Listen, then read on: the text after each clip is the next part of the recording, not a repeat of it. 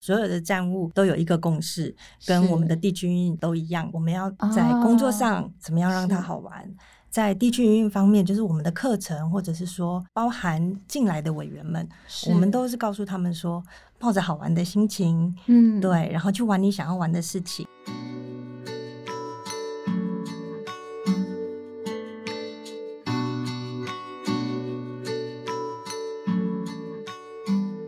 欢迎收听一篮菜真心话，我是合作社 Homestay 单元的主持人肖婉君。我们今天要来谈谈主妇联盟生活消费合作社公馆站的前世今生。邀请到的特别来宾是公馆站现任的站长，也是酸甘甜劳动合作社的社员潘君怡。Hello，君怡。嗨，王君，我今天很兴奋，也很紧张，是，那好像是我上一集的台词。那是因为我要来看我的偶像 是，你的偶像是王君小姐。嗯哦，是我以为是录音师 Mandy，这样怎么好意思呢？真的，我听了你的那一集，就是你有三个小朋友，然后你怎么去运用你的时间的这一些，让我觉得哇，你真的是我的偶 像。哦，你是说上一季吗？对对对，是是，呃谢我谢是忠实。谢谢听众哟。哦，对，我们真的要很感谢公馆站的君怡，因为她同时也是公馆站的小编。那我个人呢，有追踪公馆站的脸书，我发现我们这个每一集那个 podcast 的新上线，它就会立马的楼上 约楼下，对左邻约右舍，帮我们做大放送，邀请大家一起来收听。对，很重要，因为他是陪伴我上班路上的一个好伴侣。这样，那我们请君怡来做一个简单的自我介绍，你是什么认识合作社的，然后什么时候加入的？好，忘记跟大家打招呼了。打给后，我是酸甘甜的君怡。那我认识合作社应该在差不多六七年前，我那个时候刚从国外结束工作回来台湾，然后回来台湾以后，其实还没有想到要做什么。但是回到家以后，就是常常会在家里面听到我的姐姐、我的妹妹在聊合作社。一开始的时候是姐姐先加入，就是我们主妇联盟消费合作社，是然后后来妹妹也在公馆站站所工作，然后听他们在聊的时候，我就觉得，哎、合作社这个组织好有趣，因为他们就是有真正在关爱我们的这一块土地。是，然后我就觉得说啊，以前我都只知道要赚钱，所以我觉得有这样的一个组织以后，我就觉得哎、很开心，我有这样子的一个机会去认识更多我们的这一块土地。是嗯，透过生产者，是透过产品，透过社员，对嗯所以其实君怡加入合作社算是蛮晚的，是很年轻的生力军。其实君怡她本身非常的年轻貌美。所以应该是我们全社最里面最年轻貌美的站长吧？这样会不会得罪其他站长？我会叫他们不要听这 一集。他不好意思说。好，所以你们家有三个姐妹，嗯然后三个姐妹都在合作社对，都在合作社。哦，非常有意思。我第一次听说的时候，我也觉得蛮了不起的。对，那我们从节目开始做介绍的时候，我们就有提到主妇联盟生活消费合作社，然后提到公馆站，还有提到酸甘甜劳动合作社。今天主题又是说要来聊聊公馆站的前世今生。我们可不可以请君怡帮我们就是讲一下主妇联盟合作社、公馆站跟酸甘甜劳动社这之间三个的关联性是什么，或者是它在时序上是怎么样发生的？很多人其实听到酸甘甜劳动合作社，心里真的有很多的问号。那我们其实是在二零二零年才成立的，今年是主妇联盟消费合作社的二十岁生日。嗯是，对，公馆站其实是在我们成立合作社之前，就是在共投共买的时候，我们就在基金会这边有一个小小的取货站，是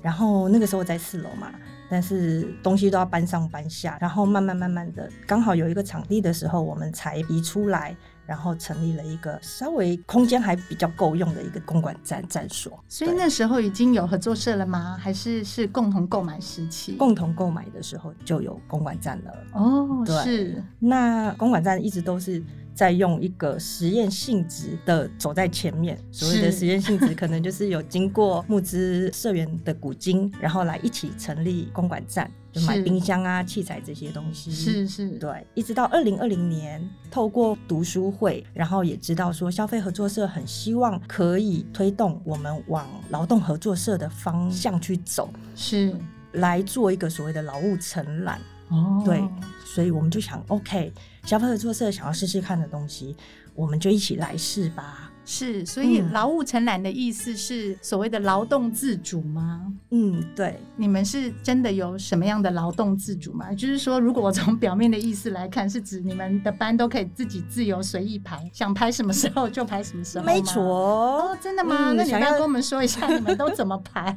其实我们劳动自主，其实从二十多年前有公管站的时候，一直都是这样子，就是说站所有发生什么样的问题，其实是站务们大家会很主动积极的去开会说，啊，我们现在遇到什么样的问题，我们要怎么去解决。是，对，就是大家都是很积极在处理、讨论，然后是一起面对问题、解决问题。是，我们谈到的那个所谓的工时弹性，嗯，对，像公馆站就有三位站务，他们就只有工作早上的四个小时。对哦，真的嗯，因为他们都是妈妈，是，嗯，然后有一些是过了中午以后，他们要去接小朋友，嗯或者是家里爸爸妈妈需要照顾啊，所以他们就是一天大概有四个小时的空档，就可以在公馆站付出劳力的这个工作。所以这就是一个生活者为概念出发的一个工作的安排。真的，是，对是是，因为其实刚开始我们在做这个共学的时候，希望往劳务承揽的方向去走的时候，我们其实就是从开始读《我是生活者》的这本是书开始的，所以我们对这个想象其实是真的从这本书来的。是。嗯，而且我有观察到，就是公管站不只是劳动者的自主意识很高，其实社员的自主意识也蛮高的。嗯我举一个例子来说，就是好几年前我听过公管站有一个故事是，你们站所厕所的尿布台是社员自己发起跟社员募资把它装上去的，对对是吗？对，公馆站有一群妈妈们，然后他们在那段时间有跟公馆站就是借用场地，然后会读书给小朋友听。然后在那个时间的时候呢，他们就觉得说，哎，我们可不可以募资？我们要来做一个尿布台，就发生了。诶，那我们来聊聊现在公管站的状况，就是酸甘甜劳共合作社的状况。你们嗯大概有多少的社员？现在目前就十位的社员，然后是有两位呢是呃支持型的，付了股金，然后支持我们往前走。那另外的八位就是我们的劳动者社员，所以现任你们有八位工作伙伴，对。是，所以八位可以经过自由的协调，然后调出一个都适合大家生活安排的班表，对，没错。 哦，非常令人羡慕。很想来吗？ 对啊，我想问一下，如果我要去应征酸甘甜劳动合作社的这个劳动者，就这个工作，我要先成为酸甘甜的社员吗？是对，哦，嗯，一开始进来的时候呢，要先加入我们酸甘甜劳动合作社。那这个也是我们初期哈在找人的时候会遇到的比较辛苦的地方。是，对，，因为其实很多人还不是真正那么了解所谓的合作社，是，大家都会觉得说我去到一个地方工作，应该是有劳健保等等的，是对。，是那所以我们必须要从我们是一个合作社，然后跟一般的企业有哪里的不一样开始介绍。对，所以还是要出资嘛，对不对？要先出资才能成为你们的社员。对，嗯，是真的，对一般人来说是很难理解。就像大家对于主妇联盟合作社要买菜还要先出股金，觉得这是就是一个很神秘的地方，就是早期还有入社说明，现在就是神秘的 上线是。就是你哎口中一直说的神秘卖菜组织。对，就是现在就是比较简化，可以上线去看影片。但是如果你要去酸甘甜 应征，你还要先缴股金多少钱？要不要五 千？五千块。对，所以就是一个神秘的劳动合作社，你要去那里工作，要先缴五千，就是 自己有时候都会觉得说我们很像，像不像老鼠会？ 是是是，对。但是大家不用担心，就是如果你真的了解合作社以后，我们真的不是老鼠会。真的对，，因为我觉得公馆站在社员的经营哈，我是指就是主妇联盟生活消费合作社社员的经营哈，我自己会觉得是一个很有代表性或者是所谓模范生的站所。因为不管我觉得我的观察是在公开或是封闭的这个社群的经营，然后地区营运的维护，然后课程活动的办理到社区性的公益活动连接，公馆站这个方面都做得非常的。应该是说蓬勃跟活泼。那君怡可不可以跟我们分享你们公馆站地区营运的秘密？嗯。有什么秘密吗？应该是说我们公馆在到现在这个阶段，是大家都很羡慕，说我们的地区营运发展的很好。是其实我觉得都是要谢谢前人留下来的成果。是，对，很早以前我们有淑慧站长，他是一个非常非常热心的人，他会把大家聚集在一起，大家就会听他的指挥。有了他，我们就有一个很强壮的地区营运。是，，对，还有一个开国元老的站务哦心仪，是，，对，他是从基金会时期就一直到现在的，但是因为他现在是手受伤，所以就没有再跟我们一起工作了。是，对，可是，在他在的时候啊，他就会办非常多元的课程，是，，对，就是让很多人都会羡慕说公馆站的课程非常的多元化、多面化。那我觉得这个是都要归功心意。是，嗯，那现在我们地区运营他们都很知道自己要做的工作是什么。你是委员吗？哦对现在对的社员对吗？所以就是说，就我这样听来，就是说早期的地区营运，因为呃可能是职员，因为刚刚你提到了淑慧站长，还有过去嗯的站务心仪，他们就是可能很会抠人，或者是说，因为就是先天性就有一种劳动自主跟要连接在地美好生活的这样子的概念出发，所以他们为公馆站建立了一个很好的模组。嗯就是社员跟职员之间一个互相连接的模组，对，一直到现在。对，那现在还有什么灵魂人物吗？现在我们就是很幸运的，所有的站务都有一个共识，跟是我们的地区运营都一样，我们要在工作上怎么样让它好玩。哦在地区营运方面，就是我们的课程，或者是说包含进来的委员们，是我们都是告诉他们说，抱着好玩的心情，嗯，对，然后去玩你想要玩的事情。所以用好玩的态度就比较不容易阵亡，对不对？那对如果你的 权利跟义务就只有来开会跟买菜， 我想这个地区营运应该留不住人才，因为公馆站地区营运的伙伴就是社员伙伴，好像蛮多都是上班族，这是跟其他的地区营运比较不一样的地方对，所以我们的开会常常都是要利用晚上的时间。哦。所以你们是晚上开会。嗯，那就是站务伙伴也会留到那么晚跟他们一起开会，对，真的是好团结哦！人人为我，我为人人的精神，嗯。在你们的地区营运上面真的是表露无遗耶。对，因为很感动的，我觉得我们的地区营运的成员们哦，就是像不管是疫情也好，或者是是任何一个时间段，我觉得公馆会这么好，是因为地区营运的人其实都非常关心站务的一举一动，哦工作会不会太累，打疫苗有没有副作用等等。是是，对所以不是觉得被社员监视， 是觉得被关怀。对，所以一般就是，其实我们都在讲关怀社员，社员关怀，但是在公馆站是社员关怀站务，真的 是，你要不要真的跟我们真的举一个例子？因为我知道疫情期间公馆站好像很多温馨感人的故事，你要不要跟我们分享一下？是这样，就是其实，在疫情刚开始的时候啊，工作气氛是会很紧张的，是因为所有社员来，他们也会紧张，他们怕然后买不到东西，买买不到东西，是然后或者是说来了以后，因为我们会这个跟环别人境里面接触对，没错，就是会非常的呃紧绷，这样子的气氛其实都会传染给我们所有的站务啊，每个人是工作的时候就会很紧张，这样是应该是说我们每年最忙的时候是过年的时候没嘛，错，没错但是其实过年的时候，我们会知道哪一天是过年。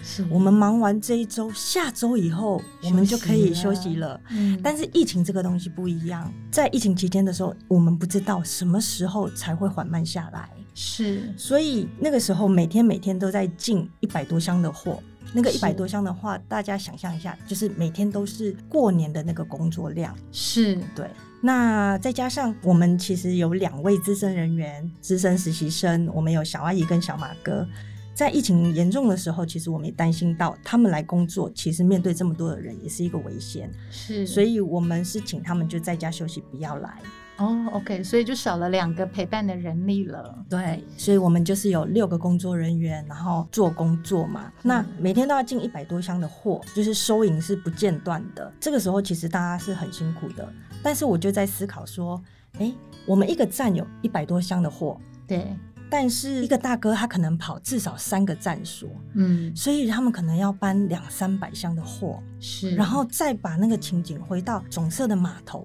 嗯，他们出货每天码头要对他们每天要进多少的货，然后包菜阿姨要包多少的菜，嗯来应付这个疫情下这样社子这员么的需求，，对，我就跟大家一起讨论说，哎、那我们做一个这样的活动，就是我们买了那个口罩架，然后最主要是我们大家都用手写的哦手写感谢卡片。然后一个一个包好，然后是送回去给呃包菜阿姨、理货的人员，是，然后还有我们的司机大哥。哦，就是我们总社对物流跟包菜的伙伴们是。那总共是五十几个，据说后来还扩大变成就是募集物资送医院对，这样子的事，是因为那个我们的地区云云听到我们在送那个口罩夹的时候，他们都说啊，我们也想要加入。那他们就想要，不管是钱呐、或者是他们就说我们有可能什么样的方式可以加入。是。然后我就说，其实这个口罩价不贵耶，我才会想说，一定有人比我们更辛苦，默默的是在工作。是，那我就想到了这些医护人员，